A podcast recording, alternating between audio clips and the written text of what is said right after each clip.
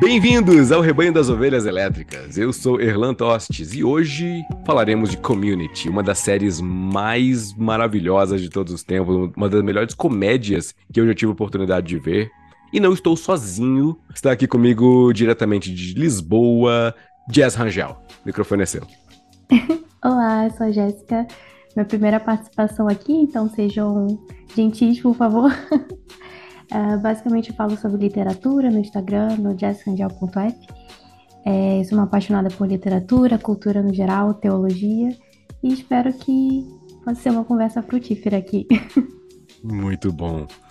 Não estamos sozinhos, diretamente de Goiânia, André Roberto. Pessoal, eu me chamo André, é, sou doutorando em comunicação, minhas pesquisas envolvem cultura pop, histórias em quadrinhos e de uns tempos para cá tenho trazido isso para o viés, uma visão, uma cosmovisão mais cristã, da qual a gente eu tento utilizar essas questões culturais para colocar a mensagem de Deus sendo transmitida através dessas obras, das quais eu, eu gosto bastante. Espero que possa render muitos, muita conversa boa aqui essa noite. com certeza sim. E com esse time falaremos sobre essa série Community seis temporadas e um filme que a gente aguarda até hoje esse filme. Então, vamos lá falar sobre essa série. Community, uma série do Dan Harmon, um, o cara que ficou mais famoso pela, por, por, outra série, né? Pelo Rick and Morty, que já teve aqui. Uh, um, o episódio 3 foi, do Ovelhas Elétricas foi sobre o Rick and Morty. A gente conversou bastante sobre essas viagens temporais, interdimensionais e as viagens que o Dan Harmon começou a fazer lá na série Community. É uma série que não é tão conhecida, se a gente para pensar de um ponto de vista do marketing, mercadológico. O Ovelhas Elétricas aqui tá abordando uma série que nem todo mundo assistiu, mas tanto faz porque eu sou fãzaço. E temos outros dois fãs aqui, pelo menos a Jéssica, e o André que começou a ver agora, né? Vai ser muito legal ver essa, essa dinâmica. Jéssica, fala para mim, como é que foi seu, seu primeiro contato com o Community? Ali então, comecei a ver desde a época que passava na TV aberta, sabe? Eu acho que passava na Sony. E eu era bem novinha, mas eu, eu assisti alguns episódios, assim, é, aleatórios. Mas eu acho que mesmo novinha eu já conseguia perceber que a série, ela tinha uma certa... Não sei, uma, uma certa perspicácia, sabe? Diferente da, das outras séries de sitcoms, assim. Porque tinha uns episódios que, sei lá, um episódio aleatório que era um desenho. Aí tem outro que, é, que eles são, tipo, fantoches, não. É que eles se tornam bonequinhos. Assim. Isso. Isso não vai fazer sentido nenhum para quem nunca viu a série, mas depois a gente vai contextualizar, né? O especial de Natal do Abed. É, tipo, tinha uns episódios é, aleatórios. Tem uns assim. bonecos do Muppets, né? Isso. É, tipo isso. Ou então stop assim, motion, né? Massinha também. E isso mesmo, isso mesmo. E eu ficava, nossa, que essa série é diferente. Ela é diferente, assim. E eu, e eu gostava, assim. E eu lembro que depois de um tempo, quando eu assinei a Amazon Prime, tinha a série inteira. Depois foi pro Netflix, né? Mas na época só tinha na Amazon Prime. E eu falei, é agora. É agora que eu vou assistir. Eu acho que. Se eu não, eu não sei se isso foi na pandemia ou se foi. Ou se foi antes, mas tipo, deve ter sido no início da pandemia, talvez. Nossa, eu lembro que eu devorei tudo, assim, vi tudo do início ao fim. E eu me apaixonei, assim, me apaixonei pela série. E é aquela série que eu vejo e revejo, vejo e revejo, e eu sempre rio das mesmas coisas, da mesma piada. É sempre a mesma piada. E eu fico assim, nossa, ela, ela continua se. continua evocando emoções tão intensas em mim, então, porque ela merece estar num top 5, pelo menos, da minha vida. porque é isso que é bom, né? Quando você assiste, reassiste e vê novamente, ela continua. Ela continua ela continua ter uma certa relevância para você, né? E, e pronto, eu, eu nossa, eu, eu, acho que eu gosto muito dessa série é porque o, o André, né, ele disse que só viu as primeiras temporadas, mas no início eu acho que parece que é mais um sitcom, mais uma série que tem todo aquele formato de sitcom, né? Tipo, amigos aleatórios que se juntam, aqueles seis pessoas e tal, Isso. igual qualquer um. Só que acho que quando você vai assistindo, você vê como ele, ele brinca muito com o absurdo, sabe? E eu acho que é isso, é uma coisa que eu gosto muito dele. Ele brinca muito com o absurdo, ele usa muita meta, metalinguagem, ele faz muitas referências, eles, eles têm umas piadas muito boas, tem umas piadas que são óbvias, que são muito boas, e aí quando você vê de novo, você percebe piadas assim que, que passam assim de despercebidas assim de uma certa Isso. forma. Inclusive, é uma série que eu acho assim que, que quem vê dublado ou quem não sabe muito, muito, inglês talvez perde muita coisa, perde. porque tem, tem, umas, tem umas piadas assim, muito rápidas, assim, que depois de muito tempo que eu falei, caramba, que piada incrível, uhum. e eu uhum. não percebi, assim. Uhum. Porque são, é, é um humor mais sutil, né? Aquele humor até um pouco sarcástico, sabe? Isso. E, e é uma série que ela brinca muito com estereótipos, eu acho isso incrível, assim, todos os personagens, eles, eles são até de uma certa forma um tanto caricatos, sabe? E essa é a graça, que eles brincam muito com isso, eles brincam com esses estereótipos, até para quebrar certos paradigmas de uma certa forma, não sei. É... E eu achava isso incrível, assim, eu vi que era uma série muito perspicaz, então o, uhum. o ritmo da série era diferente dos outros sitcoms, eu acho. Sim. E foi isso que, que eu acho que me atraiu, assim, e eu achava muito engraçado, eu adorava ver a evolução dos personagens, eu gostava de ver o a dinâmica do grupo, sabe? Porque realmente era uma dinâmica muito, muito, todos eles eram muito opostos, assim. E essa é a graça da série, eu acho, que a série não tenta, não sei, romantizar essa diferença, mas mostra eles exatamente com suas falhas e suas qualidades e suas falhas. Eu acho que mais falhas, né? Porque todos eles são tão, as falhas são tão um, evidentes ali. E, e, pronto, acho que quanto mais você vê a série, mais ela vai você vai ganhando um certo afeto, né, com a série. Parece que você vai criando uma afeição pelos personagens. Então, hoje já é uma daquelas séries assim aconchegantes para mim, sabe? Muito bom, muito bom. E para você, André, como é que foi essa experiência de o recém-convertido ao communityismo? Enfim, entrei para a comunidade, né? é, é, assim, é interessante, porque eu não, te, eu não fui muito feliz assistindo séries de sitcom tal. Acho que a última que eu assisti não foi tudo, foi a uh, Friends, mas era uma série bem, assim, lugar comum tal, vários amigos que se juntam tal. E devido ao fato de eu ter uh, assistido e gostado de uma outra série antes de Community, que, eu, que foi The Good Place, uma série muito boa. Então eu resolvi, depois da dica do Erlan, eu resolvi arriscar. E claro que eu né, fiquei por enquanto só com essa primeira temporada, mas ela me fisgou o suficiente de eu querer saber como que vai dar, como vai se processar a evolução desses personagens. Né? Personagens dos quais você acaba se identificando com uma coisa, não com um em específico, mas cada um parece ter uma característica que, que, que é nossa, que é própria, né? E eu lembro que assim que eu comecei a assistir, a, uma das primeiras coisas que acontece na série, que, que me deu aquele tchan, eu falei assim, opa, é aqui. É quando o reitor pega aquele megafone e começa a falar, ah, lá no primeiro episódio, pega assim, ah, lembra, o reitor fala assim, ah, sinto, como é que foi que ele fala? Ele fala assim, ah, aqui é, em Greendale é universidade comunitária voltada para mulheres de meia idade divorciadas, alunos problemáticos, é, velhos que querem se sentir ainda ativamente ativa. E assim, eu pensei, poxa, isso aqui tá me lembrando muito da universidade onde eu trabalho.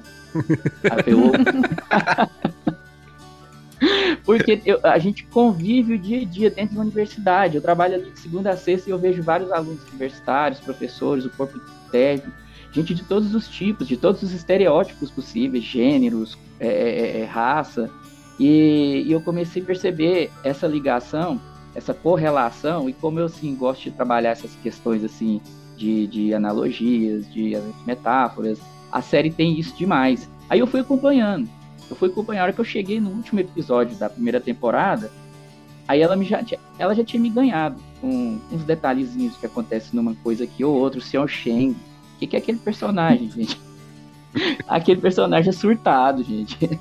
E, e, e o Jeff, né? O Jeff Winger também, a gente começa a perceber o, o, o quão caricato ele é, assim, o cara que não tá nem aí pra ninguém, mas ele vai evoluindo.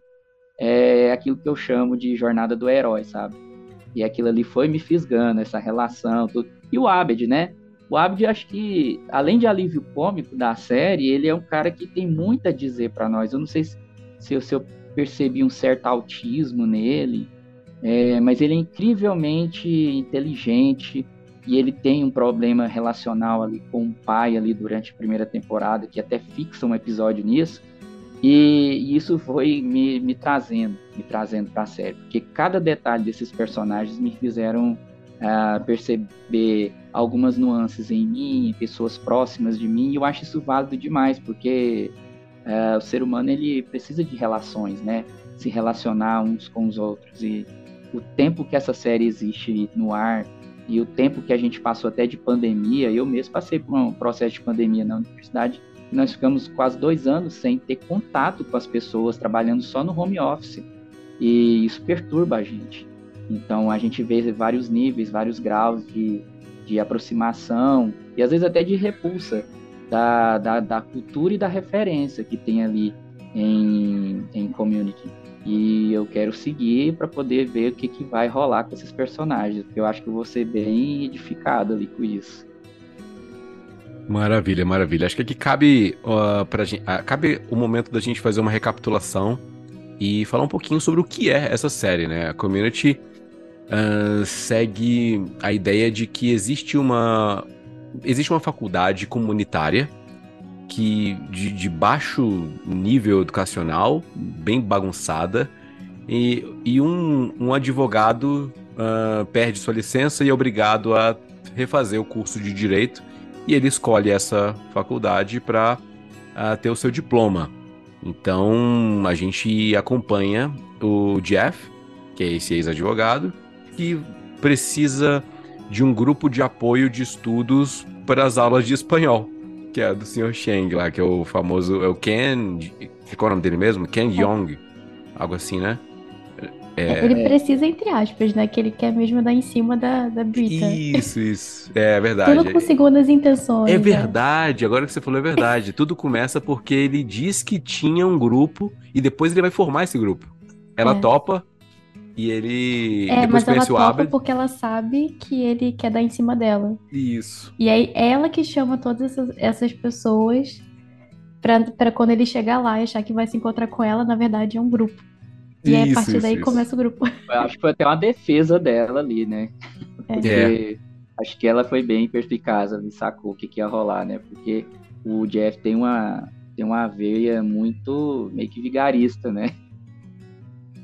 É, ele começa a série assim, né? Exato, exato.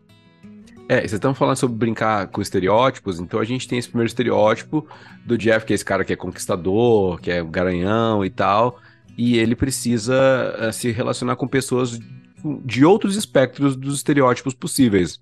Tem hum. o Troy, que era para ser um, um cara que era um quarterback, mas que é, se tipo, machucou. O cara popular da escola. Popular. Mas. E chega na faculdade. Meio, meio sonso, é. né? É. é. Inclusive o personagem dele muda ao longo das temporadas, né? Porque ele. Sim. Enfim, enfim, a gente conversa sobre isso depois. Mas tem o Abed, que é o, se torna o melhor amigo do Troy, e que é um, um super nerd. Eu acho que o Abed é quem melhor representa é, quem assiste a série, porque ele traz, ele estuda cinema, então ele traz muitas referências de coisas que a gente teoricamente viu. Então vai ter uhum. referência de Homens de Honra, de Poderoso Chefão, de Batman, então um monte de referências que vai jogando. E, e, e, só quem assistiu vai ter a perspicácia, vai ter a sagacidade de, de pegar as referências e apreciar a piada. Muitas vezes uhum. não tem, né? Eu acho para mim que o Abed, no, episódio lá do, do DVD quebrado, da Anne, que a Anne quebra o DVD dele, ali o melhor Batman que já foi representado na televisão foi o Abed. foi foi muito engraçado. Enfim, quem é mais? é Christian Bale perto do Abed, né? Hã? Quem é Christian Bale perto do Abed? Não tem. Não, não Ben tem. Affleck, não. Não. não. Uh, então a gente tem também a Shirley, que é uma, um estereótipo de uma cristã bem, bem religiosa. Uhum. Um, o Pierce, que é um, um, que é o Chevy Chase, basicamente. É. Ele é Eu o... acho que ele é o único que é ele mesmo ali, né? ele é ele mesmo, ninguém suporta ele. É, quem mais tem? A Brita, tem a, né? A Brita, a Brita, que é o estereótipo de militante, assim, de que quer salvar Isso. o mundo. É... E, e a, a Anne. Que é a estudante perfeita. É. E psicótica, um é. pouco. É. Ela é um pouco sociopata várias vezes. Ah, e, então esse é o grupo de estudos que ao longo das temporadas vão, vão se relacionando, fazem de tudo menos estudar. Sim. assim como, sei lá, em muita série de escola também, as pessoas fazem tudo menos estudar, né? A gente vê esse, esse estereótipo também, sei lá, em animes, em séries e filmes, onde, sei lá, você vai ver que é, o, o que a gente segue do cotidiano dos estudantes é a vida, é a festa, é o torneio de futebol, torneio de soletrar, de soletrar é o jogo de basquete, é, qualquer outra coisa que não for estudar, né? Uhum. então, como ele tem esse grupo de estudos que não estuda. Uh, o reitor da série é um personagem à parte, tão super engraçado que é, ele é super afetado, ele dá em cima do Jeff o tempo inteiro. É, enfim, a gente vai vendo as evoluções dele ao longo das temporadas. Tem o, o, o professor de espanhol, o, o Cheng, né? Que em é, é, eu, eu, eu, tá ruim de dar spoiler, né? O André, a gente pode é, jogar uns spoilerzinhos? Pode jogar, eu sempre é, bem pode, com então desde, Guerra, desde Game of Thrones. É, é o Cheng barra Kevin, vamos, vamos falar assim, né? ele, em algum momento ele vai ter Chengnésia, mas a gente fala sobre isso depois. Eu, eu acho que ele. Eu, eu, vi, eu vi o primeiro episódio da segunda temporada hoje. Pensei assim, acho que esse cara vai assumir uma forma Gollum aqui, acho daqui a pouco. Ah, com certeza. Sim, Ele sim. assume muitas coisas durante a, é. durante a série. O, o John Ele é Oliver é tá na série, né? Ele é um professor lá também, né? O John Oliver. Eu não, eu, é aquele professor inglês, o britânico, que tá lá na, na série. Vocês não Ai, lembram dele? Lembro. É, é, é, ele que. É, é ele que leva o, o Magnitude pela primeira vez numa festa na casa do Jeff. E o Magnus fala, ah, papá!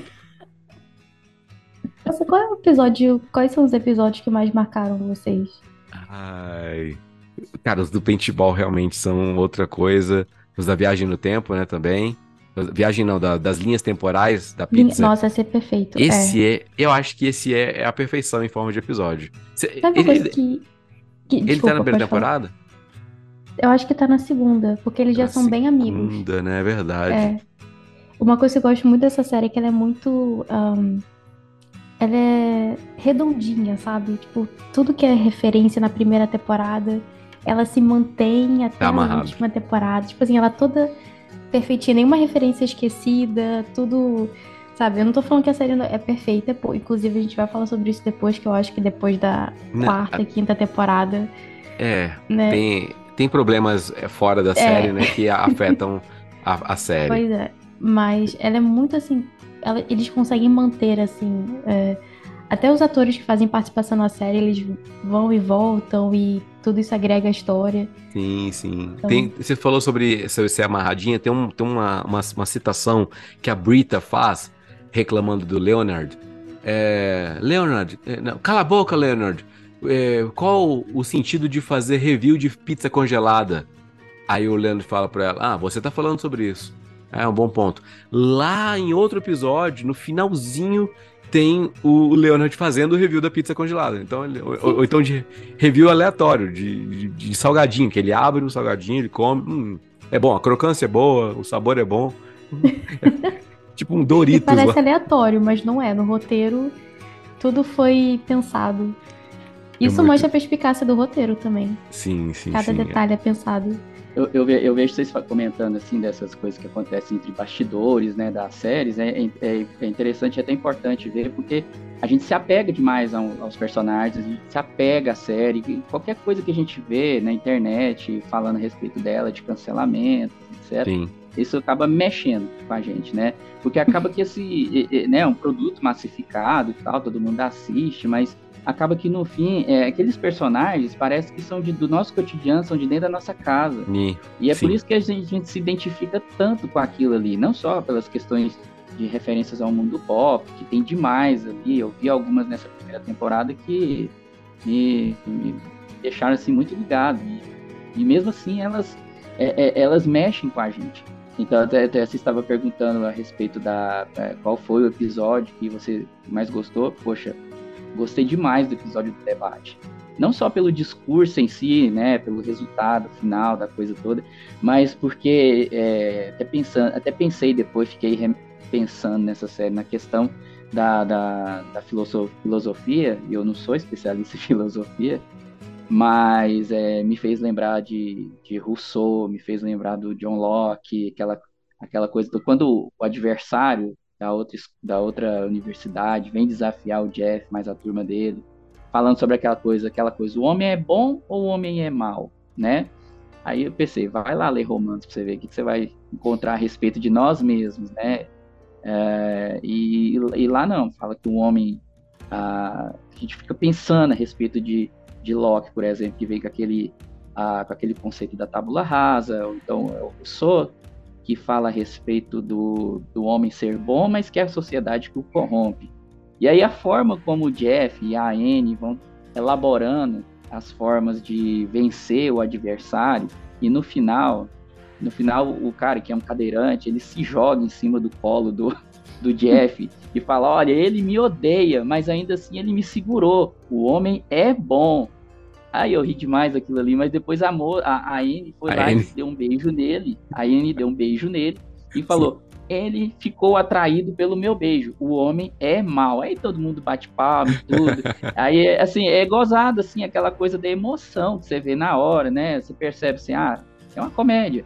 Mas depois que você sai, que você vai ruminar, né, aquela ideia, tudo aquilo que foi discutido do, do Rousseau, do, do Locke, é, e aí você percebe que Paulo fala muito bem a respeito da natureza humana, né? Acho que se você pegar os três primeiros capítulos lá de Romanos e ver que o homem é inerentemente mal, que é a graça de Deus que nos que tem misericórdia de nós, aí a gente começa a perceber o, o quão faz sentido a gente trazer para o debate cristão essas obras da cultura e não ficar só consumindo, porque ainda existe um certo preconceito em volta da cultura pop, pelo menos comigo existe um certo preconceito ainda, mas por isso mesmo que eu tento trazer para o cristianismo e esse debate teológico, a, essas discussões, porque a série ela tem esse fundamento também. A gente percebe que muitas das obras não tá aí só para para fazer blockbuster, estourar pipoca e ganhar dinheiro. Não, também tem um tem uma coisa que faz a gente refletir, né? Que a gente vê em outras obras por aí. É, é esse episódio do debate mesmo é, é curioso porque começa com o Jeff um, sendo convidado lá para integrar a equipe de debate. Eles precisam ganhar e tal, porque tem uma premiação X. E aí o, o, o Jeff ele usa toda a retórica que ele tem lá da época dele de advogado. Então começa falando, ele começa falando um monte de coisa que não tem a ver com o tema, não são argumentos, mas são floreios, são formas, e ele começa a meio que seduzir uma das juradas lá, ele começa a falar, enfim, várias coisas e tal. E aí, é, a, a Anne faz a, fez uma defesa inicial, o Jeff falou um monte de coisa, não falou nada, e aí eles recebem nota 4. Aí, ele, aí o Jeff fala, 4? Mas por que, que eu ganhei 4? Aí, não, a N ganhou 4, você ganhou 0. Porque aqui é um debate, a gente lida com argumentos e não com todo esse mambo jumbo aí que você está fazendo. E, então, olha só que interessante. E esse é um debate a respeito dos sofistas do que se fazia lá na Grécia Antiga, 400 e tanto anos de Cristo, que Sócrates odiava, tretava com os sofistas, com Protágoras, com Górgias, sobre a, a ideia de que você pode argumentar, argumentar, argumentar, é, mesmo sem acreditar naquilo, ou, ou, pelo menos ter argumentos, aquela ideia do Schopenhauer também, né, de como vencer um debate sem precisar ter razão, usando falácias lógicas, usando estruturas de argumentos que não conectam logicamente entre si, mas parece que sim. Então, olha só que interessante, tudo isso no episódio que está se propondo a falar lá sobre o, o, ser humano ser bom ou mal, uma discussão filosófica interessante, válida, é, e, e, além disso você ainda consegue perceber essa discussão entre conteúdo e forma, entre aquilo que é sustento, aquilo que é fundamental e aquilo que é que compõe a estética da, da ideia, né? É, no, no Confissões, Santo Agostinho escreve que foi até uh, o Fausto de Milevo, né, que era um dos grandes é, maniqueístas da época, e ele ouviu seus discursos, e, e Agostinho, sendo professor de retórica, ele já entendia como é que funcionava a estrutura de um discurso, de um diálogo para ser convincente ou não. E aí ele vê lá que é, o Milevo falava, o, o Fausto falava, falava e não dizia nada. E aí ele falava lá, ele tem essa citação lá no livro que é bem bonita, que é, é copos vazios não matam a sede. Então, né, por mais bonitos que sejam, não matam a sede. Então, olha só que interessante, uma, uma, suscitar uma discussão interessante sobre forma e conteúdo, sobre ontologia e antropologia humana, no meio de um debate caótico que o pessoal só quer uh, inflar o ego e o, e o, Jeff só queria ganhar uma vaga de estacionamento. Essa é a beleza de Community. E é, e é isso que me faz gostar tanto dessa série. O que você acha, Jess? Eu acho uma das coisas mais interessantes da série que eu acho que ela consegue equilibrar bem o. Vou tentar explicar melhor. É que ela, essa série tem de tudo para ser muito, muito esdrúxula, sabe? Para ser uma série muito baixa, vamos assim dizer. É, mas não, ele consegue equilibrar bem, ele consegue trazer os clichês de amizade, que são clichês necessários, tá? Não é porque é um clichê que precisa ser mal feito ou mal desenvolvido, tá? Clichê não é necessariamente uma coisa ruim. É, e consegue trazer perspicácia e consegue trazer piadas inter interessantes e a gente consegue ver o desenvolvimento dos personagens.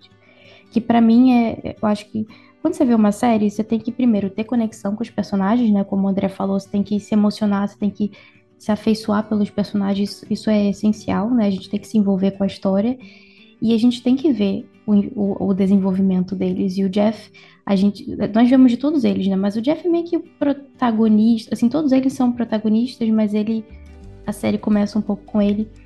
E ele sim, começa sim. a ser assim, como um, um advogado desses, assim, que mente muito, mente para conseguir o que quer, sabe? É, tipo, só vê ele mesmo, só se preocupa com o próprio ego. Ele é conhecido por ser um cara que tem um ego. Tem até um episódio muito bom sobre isso, sobre o ego gigante dele. É, ele é super vaidoso, sabe? Gosta de, de, se preocupa muito com a aparência dele. É uma coisa bem superficial, sabe? Bem, bem vazia, né? Vamos assim dizer. E, e a gente vê o desenvolvimento dele amadurecendo, porque mesmo eu acho que ele deve ter o que 30 e poucos anos na série, mas essa, essa superficialidade reflete um pouco a falta de maturidade dele também, né? Até mesmo isso é refletido nos relacionamentos dele com as, com as mulheres durante a série. E ele vai amadurecendo e ele, através do relacionamento com as outras pessoas, né, com, com o grupo, eu acho que ele vai ganhando mais significado na vida dele, sabe? Ele, através dos, dos relacionamentos, ele vai tendo mais propósito, sabe?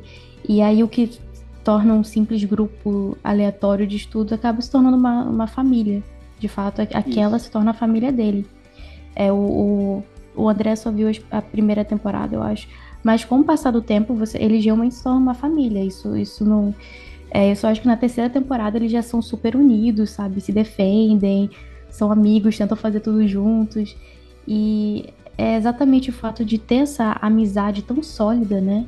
Que eu acho que é, uma de, é um dos caminhos que transformam o, o, Jeff.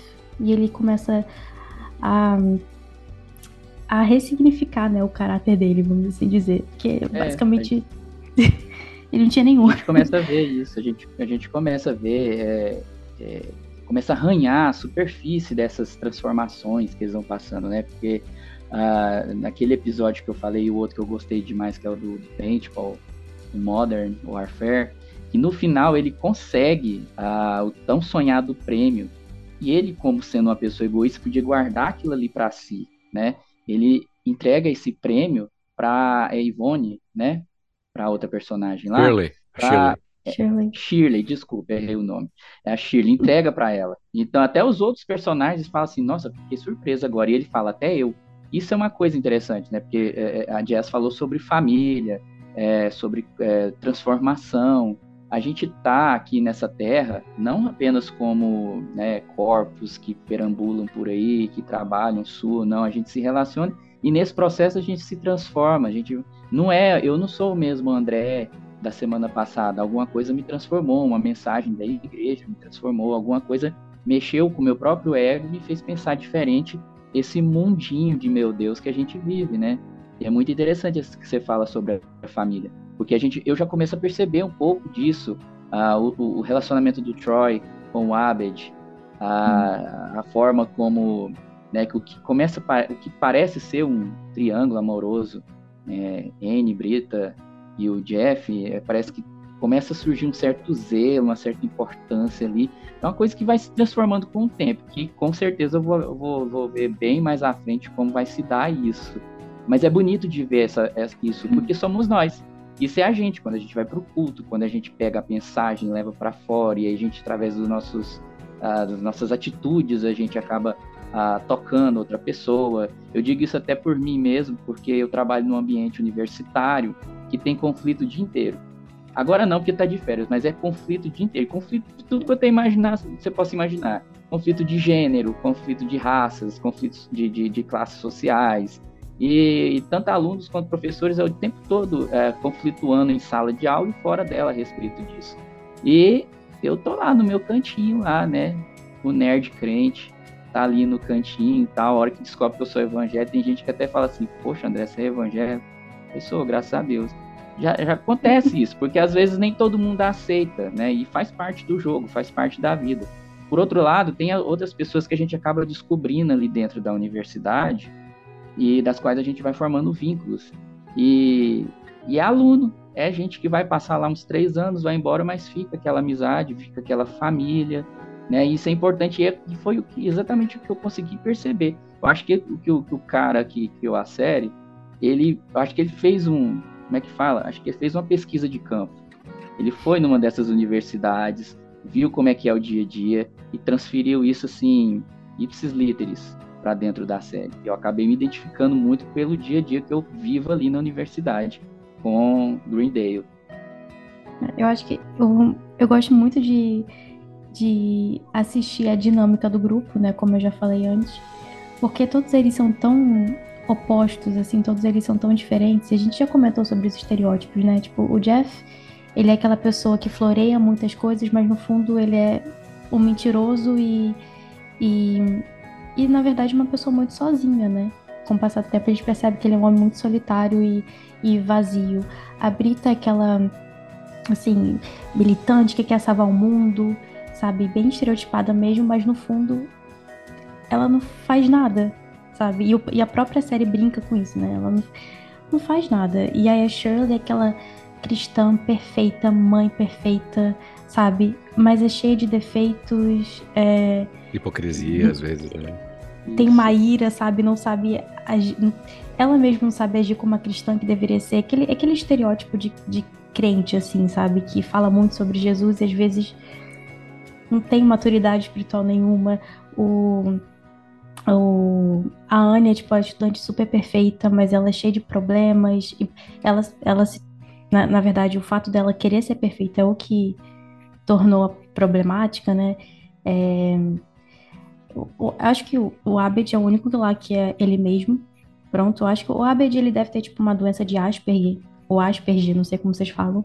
Deve ter uma doença leve, assim, e por isso que ele deve ser extremamente inteligente é, e tem uma dificuldade de socializar, mas a gente vê como o grupo também cria. O próprio, o próprio o Jeff, ele acaba tendo uma relação até um pouco assim de irmão mais velho com, com o Abed, com o passar da série, você percebe isso.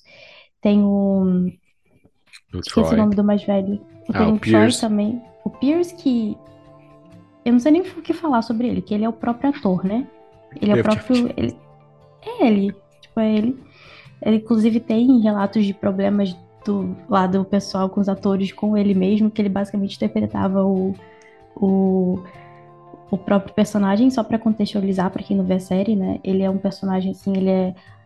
Ele deve ter o quê? 70 e poucos anos, já mais velho, tá na faculdade, mas ele é um cara muito, muito, muito rico, muito rico mesmo, que pode ter tudo que ele quer e é ele é, é, é, tipo super preconceituoso, sabe? Não tem filtro social nenhum, fala o que vem à mente, é aquela pessoa extremamente desagradável, mas que para a dinâmica cômica ali da série funciona bem.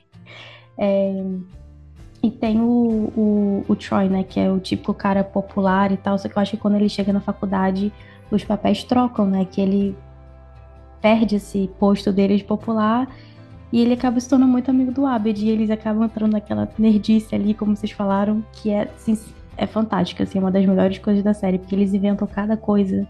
E a amizade deles é muito bonita de se ver. e é legal como a série brinca com esses estereótipos e, e a gente vê realmente todas as falhas deles, sabe? E eles se amam e continuam amigos apesar de tudo, sabe? E isso é muito legal, porque eu, quando eu vejo essa série, eu falo assim, cara, eu não acho que as pessoas conseguiriam ser amigas hoje em dia. Não hoje em dia, mas assim, nesse contexto, ainda mais o André, que é um contexto universitário.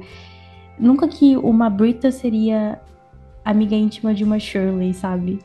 Com visões tão diferentes. E isso fala na série, né? No, tipo, sei lá, episódio de Natal, e a Shirley quer quer levar a palavra de Jesus, sabe? Aí todo mundo tá tipo, ai, que saco, ela quer falar sobre Jesus de novo, e ela quer cantar, quer cantar louvores, enfim, aquele estereótipo. Eles acham um saco, mas no dia seguinte eles estão lá de novo. E sim, eu sei que é uma série, né? Então eu sei que é, é ficcional, mas. Mas é uma representação da realidade, afinal de contas. E é legal ver essa união entre os personagens, apesar de todas as diferenças, sabe? Eu acho que isso é uma coisa que que eu gosto muito de ver, porque eu, eu olho hoje para o meu contexto atual e eu fico. Será que isso é possível? Parece que não é possível, sabe? Mas é, a igreja é assim. A, ou melhor, a igreja deveria ser assim, né? É, pessoas com posicionamentos e ideias diferentes, mas que conseguem encontrar um equilíbrio e conseguem conversar entre si, apesar disso, conseguem superar as suas diferenças, apesar disso. Então, essa é uma essa dinâmica do grupo eu acho muito gostosa de assistir, sabe? Eu, eu gosto de acompanhar. E eu gosto de acompanhar também o crescimento deles, porque todos os personagens vão crescendo e amadurecendo, como uma boa série deve ser, né, gente? A gente tem que acompanhar, de fato, o crescimento dos personagens. Você tem em Community uma mesa que é mais protagonista que os seis ali, sete que estão, uhum. que são os, os principais. Você tem uma mesa que é o do grupo de estudos de espanhol. Você tem essa mesa que vê eles ao longo de todas as temporadas evoluindo. Ela, tem, tem, uma, tem uma cena bem engraçada que o, o, o Jeff faz uma tirada sarcástica e o Abed, hum, clássica do Jack, ele vai e risca a mesa. Aí o Pierce olha pro Abed risca na mesa e fala assim: Ah, riscou a mesa. Aí ele vai e risca a mesa de novo. Aí o Troy olha para eles riscando a mesa, aí aparece assim, quantidade de riscos na mesa. Aí ele vai só riscando a mesa, porque as coisas vão acontecendo na série ao longo é, é, do relacionamento deles ao redor da mesa, sabe? E, e essa dinâmica ao redor da mesa é muito, deveria ser muito comum, mas é muito comum é, na, na, nas igrejas, né? Nós nos reunimos, não só nas igrejas, no povo brasileiro, principalmente, a gente chama a pessoa para entrar na nossa casa, vem tomar um café, vem é, comer, comer um pão de queijo, eu fiz um bolinho, vem cá, entra aqui. A gente tem um tipo de coisa que chama a pessoa para mesa. É, alguém que se senta à sua mesa, e não à toa o salmista fala: Preparas uma mesa perante mim na presença dos meus inimigos, unge minha cabeça com óleo, meu cálice transborda. Quem se senta à mesa contigo é quem é íntimo, é quem ou familiar, ou um amigo íntimo, alguém que está uh, compartilhando do mesmo espaço familiar, espaço domiciliar contigo, que te, teve autorização para entrar na sua casa, sabe?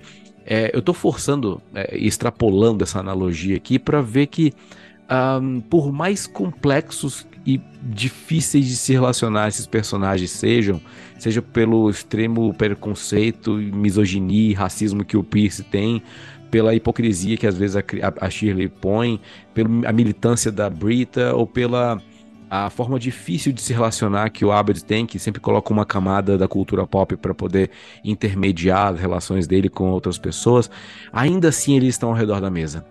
Entra temporada, sai temporada, estão ao redor da mesa.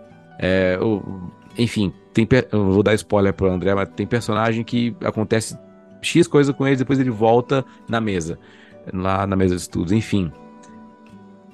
A mesa é a protagonista em community e poderia ser também na nossa vida, não a mesa literal, mas essa mesa, esse local de relacionamento com o nosso próximo e por que não relacionamento com Deus. Viajei muito, dá para ir por esse caminho. Eu acho que a gente tá aqui para viajar mesmo. tem, que, tem que ser assim mesmo. Eu acho que você fez uma analogia muito bonita, assim. Na verdade, tem um episódio que eu não lembro agora qual é, mas que, que eles mostram assim. A gente sempre está acostumado a ver o grupo, né? mas eles mostram de quando as pessoas querem usar a sala e eles estão sempre lá na sala. Não sei se você lembra qual é o episódio. Eles estão sempre naquela sala, sim, como sim, se sim, fosse sim. só deles. Começou a disputa, né? É, como- e é engraçado porque a gente vê a série só focada neles, mas eles, a série fez um, um passo assim para trás para mostrar as outras pessoas observar o grupo, né? Eu acho que, que é isso. Eu acho que o que você falou vai, vai ao encontro que eu disse, sabe? Dessa questão da, da, da, da amizade, dos relacionamentos sólidos que vão crescendo durante a série. Eu acho, eu assim, eu, o que eu mais gosto de ver em qualquer história são os relacionamentos e as amizades. É isso, eu acho que mais vai. É o que mais me toca, assim. Qualquer, qualquer história. Qualquer história que tem uma amizade, o relacionamento é bem desenvolvido, acho que é o que mais nos toca, porque o que somos nós sem o outro? Né? Nós precisamos do outro para descobrir quem nós somos um pouquinho, né? E a gente vê essa, essa troca muito sincera e genuína entre todos os personagens, assim, de uma forma que eu não vi em outros sitcoms, sabe? Eu não, não é porque eu gosto muito de Community aqui que eu vou falar assim, nossa, é a melhor série do mundo, não. Mas é, é como a gente comentou no início, né? Tem uma certa perspicácia, assim, é, nos comentários e uma certa genuin, genuinidade. Falei certo? Não sei, falei? Acho que sim. É, tá vamos legal, lá. acho que sim. na, na troca que eles têm, assim. E não sei, eu acho que é uma coisa que eu gosto muito de ver. Gosto muito ver. Eu acho que faz muito sentido a analogia. Essa questão da mesa, né? da- é, todos os episódios eles estão ali na mesa, né? Já que é para extrapolar, é, me vem na cabeça aquela mesa, aquela pintura da mesa com Jesus e os apóstolos em volta. A gente traz isso também para dentro do nosso, da nossa perspectiva é, cristã, nas nossas respectivas igrejas, as pessoas com as quais a gente se relaciona todo domingo, ou no, no grupo familiar, na célula, pessoas com as quais a gente tem um pouco mais de proximidade, outras a gente só conhece, de dar paz do Senhor e a gente às vezes perde a oportunidade de, de, de conhecer a pessoa. E, e no caso de community tem essa questão da mesa ser esse foco onde as pessoas se relacionam. E essa mesa a gente pode até pensar sendo essa mesa como se for o local onde a gente congrega, né? A igreja, onde a gente está ali, escuta o louvor, é tocado pelas letras, a, a mensagem, né? É uma mensagem que desafia a gente, que é uma mensagem expositiva que não está ali para massagear o ego de ninguém, mas que confronta os nossos mais é, nossa intimidade. Então a gente vê as pessoas da igreja com as quais a gente se relaciona, algumas mais difíceis do que as outras, outras mais, como eu falei, mais próximas. E a gente percebe essas coisas, né, do real de um lado e da ficção, né, de uma série ou de uma obra qualquer, que tem, tem, tem essa metáfora, essa analogia, mas que bebe muito a ficção, né, bebendo muito da realidade, né, porque não é à toa que a gente vê a, essas coisas na série. E eu me lembro do, do Humberto Eco, que ele tem um livro muito interessante que chama Seis Passos, Seis Passeios pelos Bosques da Ficção, e ele diz que esse bosque, né, como metáfora de um lugar, né, pode ser uma obra, esse bosque pode ser uma mesa, né, em que a gente percorre uma determinada trilha na qual a gente ressignifica o nosso papel no mundo, né, ainda mais hoje com esse, com esse mundo que, né, é, vou falar um clichêzão do mundo gospel, mas é o mundo jaz no maligno, e é verdade. A gente está só utilizando desses recursos das obras massificadas aí para poder trazer as pessoas para a mensagem, né? Trazer eles para essa mesa. Se a mesa é a cultura pop, a gente vai trazer as pessoas para dentro dessa mesa para conhecer, não apenas, aliás, conhecer uma obra de comédia ou um filme dos Vingadores é só um gancho para você chamar a pessoa para poder ensaiar nessa mesa, é, nessa mesa de Jesus com a gente.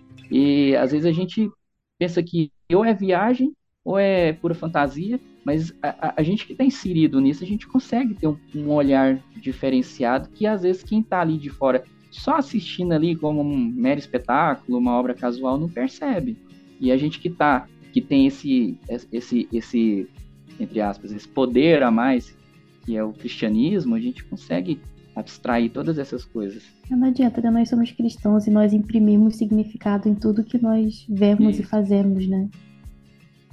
E eu acho que quando a gente. É, a, o Huckmacher, né? que ficou muito famoso pelo, pela palavra antiga, mas quem parar para ler de fato os livros do Huckmacher, é, tanto a é, arte não precisa de justificativa, ou o outro é um título muito grande que eu sempre me perco, é a, a morte de uma cultura. Isso. Eu sempre, eu sempre, não, é morte de alguma coisa, isso.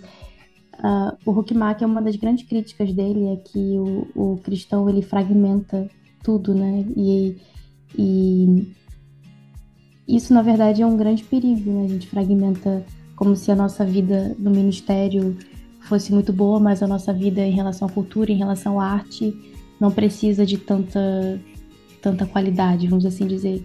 E ele faz uma crítica também, é, assim, olhando historicamente, como antigamente os, os, os, artistas cristãos eram muito bons, eles produziam arte muito boa, e com o passar do tempo isso foi se perdendo. É, Hoje em dia, a gente não consegue imaginar um cristão produzir uma arte boa. Sabe? É muito difícil você. É, na verdade, parecem quase coisas opostas, assim. Parece que tudo que o cristão produz de arte é uma coisa que fica isolado somente à igreja, né?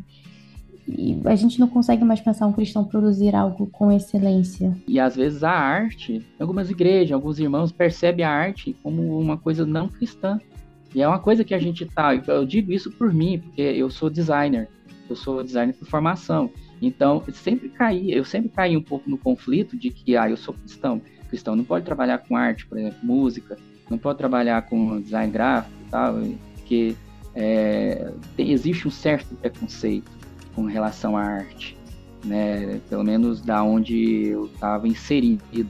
uhum. né? Porque eu era, eu, eu, quando eu me converti, converti numa igreja tradicional, cristã evangélica, depois eu tive uma temporada na igreja neopentecostal. Depois eu acabei, hoje em dia eu me voltei um pouco mais para questões mais expositivas da, da palavra. Acho que é um pouco a gente vai ficando um pouco mais velho, vai ficando um pouco mais maduro e a gente não quer só aquele coisa da sensação, mas a gente quer aquela coisa de, é, de ser confrontado e poder amadurecer com isso. E a arte, ela tem esse viés de fazer a gente amadurecer, de fazer a gente crescer. Então, as obras ah, muitas vezes são vistas ah, com certo preconceito.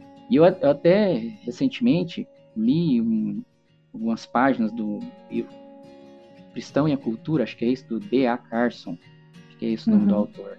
E lá ele, ele explica tudo. É claro que eu não tenho eu não tenho aqui de cor salteado, mas ele explica tudo, aquela questão de você abraçar a cultura, desde que ela seja utilizada para mensagem, ah, ou você repelir aquilo ali, né? Que é o cristão com a cultura, o cristão fora da cultura, uma coisa assim. Talvez isso, vocês saibam falar mais, mas vocês sabem até falar um pouco mais propriedade do que eu, porque eu sou uma espécie de neófito na teologia, agora que eu estou entrando, né? Fazendo isso, todo esse, esse estudo, né? Da teologia com a literatura cristã. Eu gosto muito de Tolkien, gosto muito de C.S. Lewis, e os caras, né? Eles utilizam de vários elementos cristãos e por mais que exista preconceito por aí, tá todo mundo comprando, tá todo mundo lendo, né? Então fica uma coisa assim bem dicotômica, uhum. né? Sim. Pois é, eu, eu trouxe esse exemplo do Huckmacher porque essa dicotomia, na verdade, se torna um perigo assim, para os cristãos, porque parece que diminui o, a capacidade de diálogo. Né? A gente acha que, como cristãos, a gente não consegue dialogar com a cultura e e aí eu vou pegar aqui uma frase do Augusto de Nicodemos, né? Que Jesus morreu para tirar nosso pecado, não nossa inteligência. Então, então eu trouxe isso tudo por quê? Porque quando a gente analisa, é o que Ovelhas Elétricas faz, né? Analisar questões culturais, série, filme, o que for, é colocar nossa inteligência para jogo, né? É porque nós somos cristãos que não, não temos um olhar crítico em relação às coisas. Na verdade, o fato de nós sermos cristãos é que torna a gente mais crítico ainda, né? E tem um olhar mais crítico e que imprime mais significado nas coisas. Esse é o diferencial. E então nada é sem propósito, sabe? Porque quando a gente vê uma série como Community, é assim, eu acho que não tem problema se você falar assim, ah, eu acho Community é uma série meio boba, sabe? Também não tem problema se for uma série boba, sabe? A gente nem tudo precisa ser super, hiper profunda e filosófica, sabe? tem como a gente conversar e debater as riquezas da série e aceitá-la como ela é, uma série boba. Também não há problema nenhum nisso, né? É, é, e não é porque ela é boba que significa que ela é ruim, entende? Não, só porque é uma, ela é clichê significa que ela é ruim, sabe? É, inclusive, esses dias, eu, eu, um tempo atrás, eu conversei com. Eu tava conversando com um amigo, a gente falou sobre community. Aí ele falou assim: ah, mas Community era uma série bem pastelona, bem boba. Eu falei assim: ah, para, não é não. Aí ele falou assim: Jéssica, é assim. E eu fiquei, tipo assim, doida, assim, por dentro. Eu fiquei assim: ai, não fala assim na minha série, por favor, ela é muito mais profunda do que todos vocês podem. e... Mas assim, o que eu quero dizer é que independente de ser bobo ou não, nós como cristãos, nós temos uh, esse olhar crítico sobre as coisas, isso é, isso é ótimo. Isso não deveria diminuir, mas deveria, sabe, ser incentivado. E é isso que a gente faz aqui, né? Uma troca rica, é um diálogo, é, é, é vi viajar nas analogias, nas ideias, o que for. Analogia não, essa palavra talvez não seja muito boa, mas é, é ter a, a possibilidade de trocar e, e trocar ideias e, e e perceber o que a série pode nos ajudar contextualizando a luz do evangelho, sabe? É, é isso. Não sei se eu me embolei nas palavras, é possível, provavelmente eu fiz, mas eu tentei explicar o que eu estava pensando. De maneira alguma, foi ótimo. A contribuição de vocês foi, foi, foi tão rica. O, o André cita o livro do, do Carson, né? O, o, é, é, é Cristo e Cultura Revisitada, né? É um diálogo dele com o Niebuhr. O Richard Niebuhr escreve, na década de 50, o Cristo e Cultura, onde ele propõe aquelas formas de Cristo se relacionar com a cultura, Cristo acima da cultura, na cultura, da cultura, contra a cultura e Isso transformador da cultura, né? As cinco formas. O Carson vai fazer alguns comentários sobre isso, tentar contextualizar de uma forma mais recente, mais, enfim, mais contemporânea. A Jess, ela foi no, foi no ponto que é a gente não, não precisa descartar a arte, as manifestações culturais, é, só porque somos cristãos. A gente não está aqui para jogar fora e falar, ah, o Dan Harmon é, é, crente? Não, então não quero que ele, o que ele produz. Entendeu? O Pablo Picasso, ele se converteu? Então Guernica é um lixo, não significa nada para mim. Entendeu? Esse tipo de coisa é, é, é de uma pobreza muito grande e de uma arrogância pois a gente desconsidera, primeiro, a, a graça comum, desconsidera a, a, a, imago Dei, né, a imagem e semelhança presente e que permite com que pessoas exerçam da sua criatividade, da sua a, inteligência, dos seus aparatos culturais, né, que, que fazem com que a arte transborde ao longo desses milênios que a gente se entende como ser humano.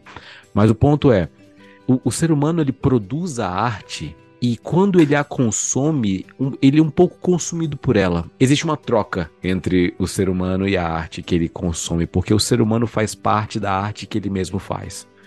Ele tem algum tipo de relação simbiótica que permite com que, quando ele produz a arte, ele também coloca um pouco de si dentro dela. Então, aquele que consome essa arte produzida consome um pouco dele e responde esse consumo e essa presença ontológica do ser humano na arte responde consigo também. É, é, e aí vem a análise vem a crítica vem esse processo dialético né? Então a gente olha que é, existe uma discussão hermenêutica sobre a arte é, é, quando você se consome, também você é consumido, então o significado não está atrelado necessariamente ao que o autor da obra intentou originalmente.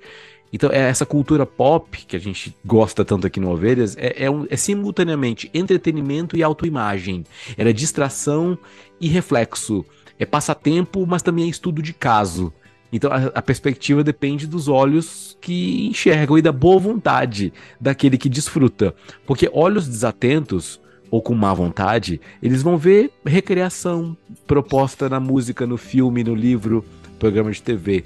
Agora, olhos bem treinados, eles vão enxergar, eles vão ver, claro, a recreação e o entretenimento, mas vão enxergar também uma mensagem implícita que o autor pretendia entregar para a audiência, mas também um tipo de diálogo entre as crises, os problemas, os sofrimentos inerentes à condição humana que o, o artista toca e dialoga com quem está consumindo essa arte, entendeu? Então, quando o cristão se por um acaso ele se ele se recusa a consumir, cara, eu não quero ver Vingadores. Beleza, você não é obrigado, ninguém vai te obrigar. Não quero ver o Community, ninguém vai te obrigar, cara, fica na sua, tranquilo. Não vou assinar nenhum streaming, tá ok. Cara, mas tá percebendo que você tá perdendo oportunidades, estão criando pontes, criando é, é, queimando pontes, criando barreiras. É, porque, encerrando minha fala, às vezes a, a forma que a igreja tem de alcançar o sofrimento das pessoas é, é conhecer esse sofrimento. E como é que eu vou conhecer se eu não sei nada dessas pessoas? E às vezes a cultura está transbordando de pontos onde as pessoas estão sofrendo. Angústias comuns a todas as pessoas que eu posso ficar antenado e falar, poxa, eu vou falar sobre isso. Eu citei pro Bruno Maroni no nosso episódio de, de música, de amor na música, é uma música da Billie Eilish, onde ela está falando de um relacionamento abusivo, onde ela tá falando de um ex-namorado que acabava com ela, que falava muito mal dela, que, enfim, era uma relação extremamente tóxica. E aí ela fala, just leave me alone, me deixe em paz e agora eu tô melhor sem você, sabe? É, é possível uma pessoa olhar para isso e falar: olha aí, ó, o que, que acontece? Uma pessoa sem Jesus Cristo, é uma pessoa assim, que se relaciona no, dessa forma e fica horrível e se, se, se sente mal, mal amada. Cara, tá, é, beleza. É, se fosse verdade, todos os relacionamentos dentro da igreja seriam ótimos, né? E não tinha, mas e a taxa de divórcio dentro da igreja não estava de 50%. Mas é uma oportunidade que a gente tem de, de falar, poxa, existe abuso dentro de relacionamentos. Existe, existem relacionamentos tóxicos, existem pessoas que exploram umas às outras em troca, sei lá, somente de um prazer momentâneo e explorar os seus corpos. E, cara, ex existe mais que isso. Os relacionamentos podem ser mais que isso. E, e a Billie Eilish denuncia isso. Então a gente, em vez de rejeitar, a gente pega ela pela mão e fala: Eu tô contigo. Eu lamento muito que você tenha sofrido isso. E outras pessoas sofrem junto com, com, com você. E a igreja tem que se levantar para ser alguém que acolhe pessoas que sofrem né? e oferece um caminho é, mais adequado para isso. O que vocês acham? É, isso se chama Perfeito, empatia. E se chama empatia, né? Você se colocar do outro lado do balcão e compreender a realidade da pessoa, independente de, de religião, independente de gênero, independente de cor de pele, de, de posição social, é, porque a igreja é um termômetro. Ela funciona às vezes como um termômetro e indica a quantas anda tanto a sociedade quanto a própria vida cristã de cada um. Porque, até querendo ou não, né, a gente não pode tampar o olho para isso, porque existem igrejas e pessoas sérias no mundo cristão, mas existem aqueles também que não estão decididamente ah, com interesse genuíno de um processo salvífico, de, de mudança, de transformação, né, que até o, assim, é, biblicamente falando, é, community não tem isso, mas ela transmite esses valores, essas sensações que nós percebemos no dia a dia na igreja, no trabalho, no caminho de casa, dirigindo, e esse termômetro está aí. Mas o fato é que você percebe na letra de uma música, ou numa série, ou lendo um quadrinho, eu amo quadrinhos, né? quando você percebe essas coisas e consegue refletir a respeito disso, é, é um diferencial, e é um diferencial para sua intelectualidade, até para você começar a se perceber perceber suas próprias falhas e tentar mudar. E é uma coisa que até eu gosto de. Eu, eu trabalho no, no, meu doutorado, trabalhei isso no mestrado também, que é trabalhar as histórias em quadrinhos. Com, no mestrado eu trabalhei com quadrinhos com menores em conflito com a lei, que é aquele vulgarmente chamado de trombadinha, maloqueiro e tal. Expus uma história em quadrinhos que, de um personagem que tem o mesmo estilo deles, mesma vivência deles, e eles começaram a repensar o seu papel. Claro que nem todo mundo nesse processo acaba mudando, porque é uma realidade muito difícil. Mas se uma pessoa dessa está na igreja, você tem o papel, o dever cristão de acolher, né? De acolher com um abraço, de acolher com um amor cristão, de direcionar.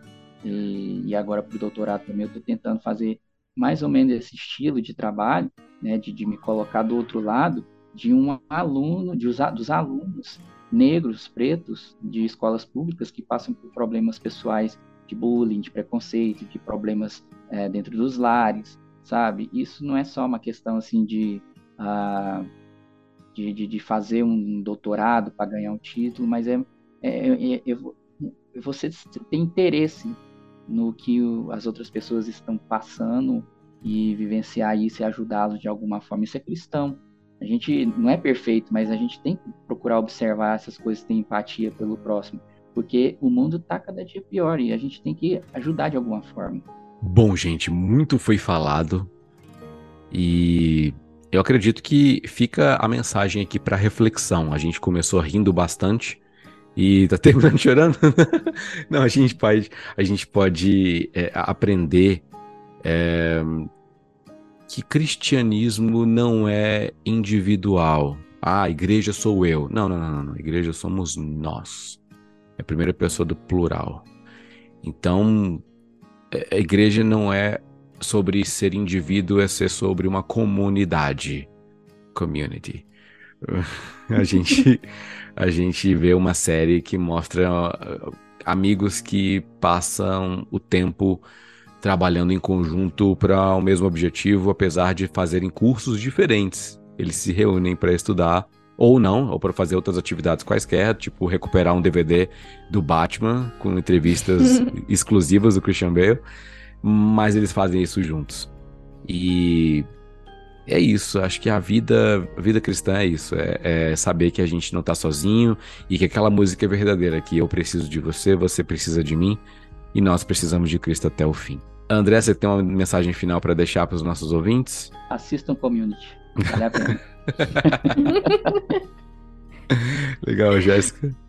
O que, que eu falo? Assistam Community e muito obrigada por estar aqui. É sempre bom ter uma troca rica de ideias. Foi um prazer receber vocês. acredito que seja a primeira de muitas participações. E antes que, que a Larissa do Ovelhas venha puxar a minha orelha, eu falo para você, ouvinte, gostou do, do, episódio? Compartilha, põe nos seus stories, põe no Twitter, põe nas suas redes sociais, coloca o link, comenta, a gente ama os comentários, saber o que, que vocês estão achando é, dessa nova fase do Ovelhas Elétricas, com muitas pessoas, com uma diversidade cultural grande e, e, e essa riqueza intelectual que é proporcionada por, pela internet, unir pessoas tão diferentes.